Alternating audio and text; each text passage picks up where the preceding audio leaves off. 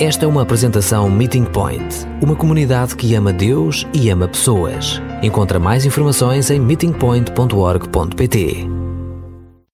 Acabamos há uma semana atrás de celebrar, de comemorar a vinda de Jesus. Então, por que razão é que, passados oito dias, iniciamos uma série num novo ano sobre a vinda de Jesus? Porque em 2023 é nosso anseio a perceber-nos mais e melhor de que Jesus vem até nós dia sim, dia sim.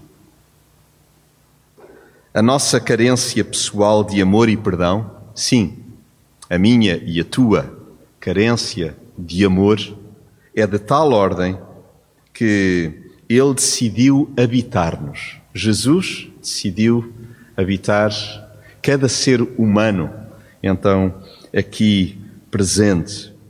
Que milagre extraordinário este, de sermos acampados por dentro pelo Salvador. É um milagre.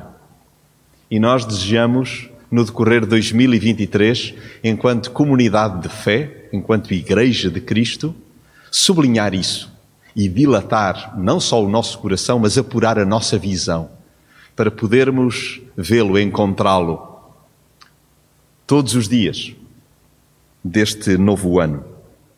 Porque é precisamente quando nos damos conta de que Jesus vem, é nesse mesmo instante que o seu domínio se efetiva.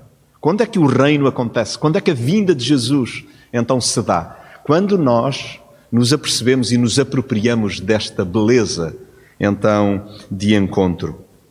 E ainda hoje, ele visa o resgate integral de todo o ser humano, tocando-o por dentro e por fora. Porque é que Jesus vem até nós?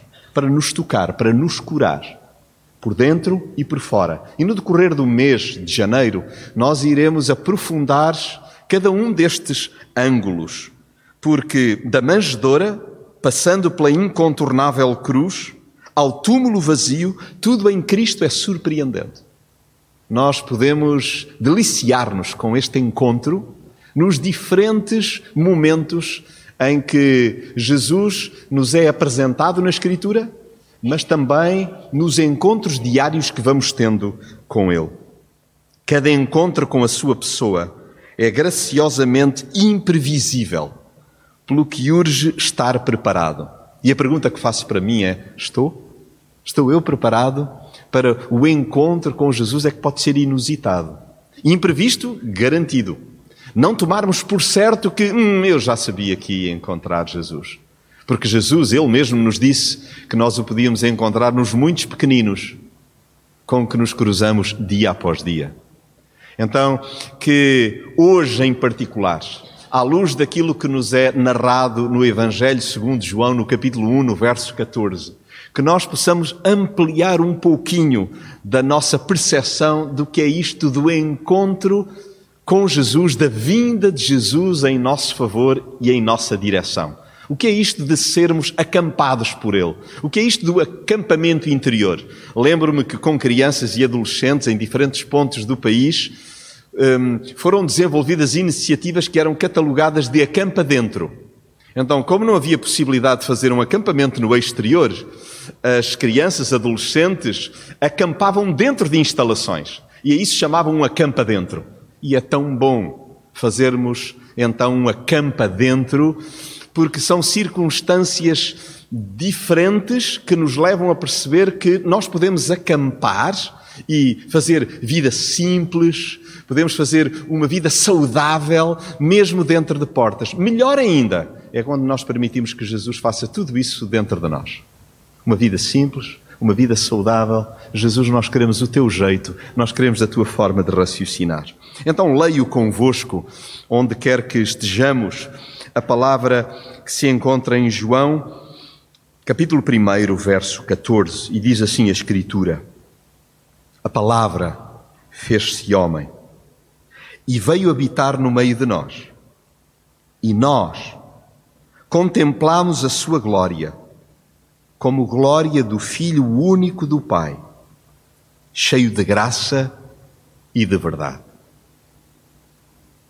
Se nós dividirmos por parcelas este trecho da Bíblia, nós podemos perceber que numa primeira fase é lindíssimo parar vagarosamente para nos apercebermos do que é que implica a palavra fez-se homem.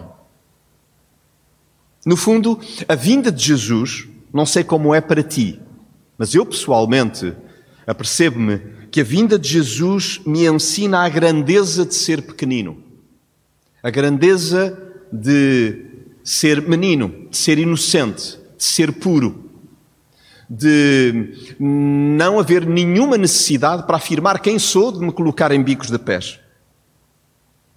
Este trecho que nos narra a vinda de Jesus, quando a palavra se fez homem, ajuda-me a entender que o Verbo se declinou, que o Verbo se decompôs, que o Verbo se fragmentou, que o Verbo se humilhou. O, criatur, o, Criador fazendo-se criatura, experimentando todas as minhas dores, os meus sofrimentos, querendo caminhar então segundo aquilo que é a minha percepção humana. E Jesus tudo isso quis conhecer por dentro, também de mim. Conforme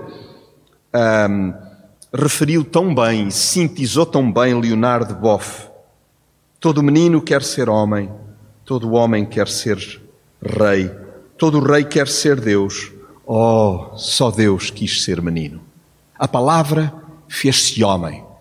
E um Deus que quis, na verdade, tornar-se o exemplo de que não há problema nenhum em sermos vulneráveis, apresentarmos uma forma de enorme sensação de ausência de defesa, de estarmos ao dispor de outros. Então, quando olhamos para a palavra, a palavra fez-se homem, que eu e tu possamos dar-nos conta que a sua vinda na nossa direção é para que nós possamos crescer diminuindo, crescer de forma descendente, crescer não temendo sermos anónimos, passarmos despercebidos, sermos pequeninos, sermos eventualmente até considerados fracos, vulneráveis. Pois bem, a vinda de Jesus, este acampar dentro de nós, é para que possamos então ganhar esta noção. O texto bíblico diz-nos que veio habitar no meio de nós. A vinda de Jesus exemplifica-me o valor da empatia. Ele veio para habitar no meio de nós. O dono do mundo entendeu acampar comigo dentro de mim. Que privilégio! Então, quando às vezes penso assim, ah, eu, eu estou desamparado, ninguém quer saber de mim, ninguém se importa comigo, eu estou desafetado, eu tenho falta de afeto, eu não tenho colo. Pois bem, lembremos o que a palavra nos diz: que Jesus veio e veio habitar no meio de nós. Por outras palavras, veio dar-nos colinho. O seu, regaço é único. Então, ele realmente, conforme até sublinhávamos por altura do Natal, ele anseia que nós sejamos uma espécie de manjedora, que estejamos prontos para receber em simplicidade o pouso do Salvador, do menino que se fez homem, foi até à cruz e então, pós-morte, ressuscitou para que nós pudéssemos ter o abraço pleno do Pai. Então, o caos e o sofrimento não afugentou Jesus. Eu creio que é importante nós pausarmos para percebermos que se Jesus veio habitar no meio de nós, ele não veio de forma casuística, ele não veio ao calhas, ele não veio sem saber o que o esperava. Mais uma vez, o caos e o sofrimento não afugentou Jesus. Então a nossa vida pode estar virada de pernas para o ar. Podemos sentir que não há possibilidade de iluminar as trevas que nos estão a afligir. Pois bem, a palavra diz-nos que Jesus veio ao nosso encontro para habitar no nosso meio. Então ele não caiu aqui de paraquedas, antes escolheu intencionalmente romper as barreiras que me afastavam dele. Agora, nada de fantasiar um Deus musculado, em jeito de super-herói, com uma história imaculada.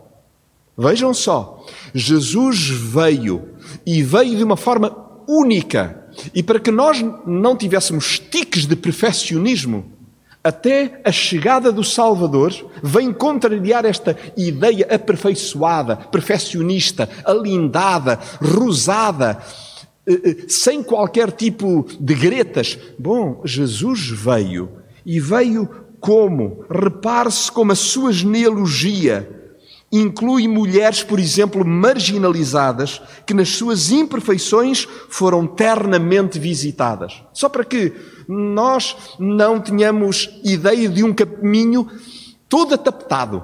Nós pensamos às vezes, ah, quem nos dera que nos tirassem as pedras do caminho, que o ano 2023 fosse todo paz e amor. Nós queremos ter muitas saudades de 2023 porque é sinal que foi um ano épico.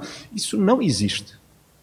Jesus veio até nós para que, por um lado, nós pudéssemos perceber a grandeza de ser pequenino, mas também para percebermos o valor da empatia. Reparemos, as mulheres que aparecem na genealogia de Jesus, uma tinha um passado relacionado com a prostituição, outra era uma estrangeira marginalizada, outra tinha estado envolvida numa história de adultério e até Maria não escapa é uma virgem que surge grávida. E isto tira-nos do sério. Isto acaba por nos baralhar. Para quê? Para que também eu, ser maltrapilho, conheça que Jesus quer morar na minha história pessoal de vida. A minha e a tua história estão muito escangalhadas. Mas foi por isso que Jesus veio. E ele veio para mostrar total empatia para nos ensinar o valor de ser pequenino. Então, sejam adolescentes, sejam mulheres adultas, estejamos nós numa fase mais adiantada da vida, a nossa história necessita de se cruzar com a de Jesus. É necessário deixarmos que Ele venha e rompa na nossa história, ensinando-nos ensinando o valor também da fragilidade. O texto diz-nos ainda, e é uh, o penúltimo momento que gostaria de salientar, dizendo: E nós contemplamos a sua glória, como glória do Filho único do Pai. Então, a palavra fez-se homem e veio habitar no meio de nós. E nós podemos contemplar o seu brilho, a sua glória, a sua dimensão, a sua perfeição como glória do Filho único do Pai. A vinda de Jesus mostra-me que o destaque não me pertence, mas é inteiramente seu. Há alturas em que é mesmo importante lembrar que não sou eu que tenho de brilhar, Jesus sim. Não importa que não deem conta do que fizemos, do modo como servimos, até anonimamente. Olha, nem repararam, nem o obrigado, nem o agradecimento. O Senhor Jesus ensina-nos, na sua vinda, que o destaque lhe pertence a Ele. Então, quando arrancamos um novo ano laboral, cheio de desafios, seja no plano profissional, no plano académico, no quadro doméstico, olhem, que nós permitamos que a nossa casa, a nossa vida seja visitada por Jesus a ponto de nós percebermos, atenção, que isto não é acerca de mim, isto é acerca daquele que está por trás da minha história, é acerca daquele que se cruzou com a minha história, é aquele que está acima da história. Isto tem tudo que ver com Jesus e que, de algum modo, isso nos dê a percepção de que então somos amados por Ele e que isso nos baste, que isso nos seja suficiente. A sua forma de pensar a sua forma de falar, a sua forma de agir, remete-nos constantemente para o Pai, mas também para o outro. Então, nós contemplamos a sua glória como glória do Filho único do Pai. E quando isto acontece, nós não só o vemos a Ele, mas também vemos aqueles que à nossa volta têm os traços únicos, então, daquele que os criou como a nós. Então, cada pessoa com quem lidamos é uma preciosidade, é um tesouro. A vinda de Jesus vem para que os nossos olhos se arregalem, para que os nossos olhos realmente vejam.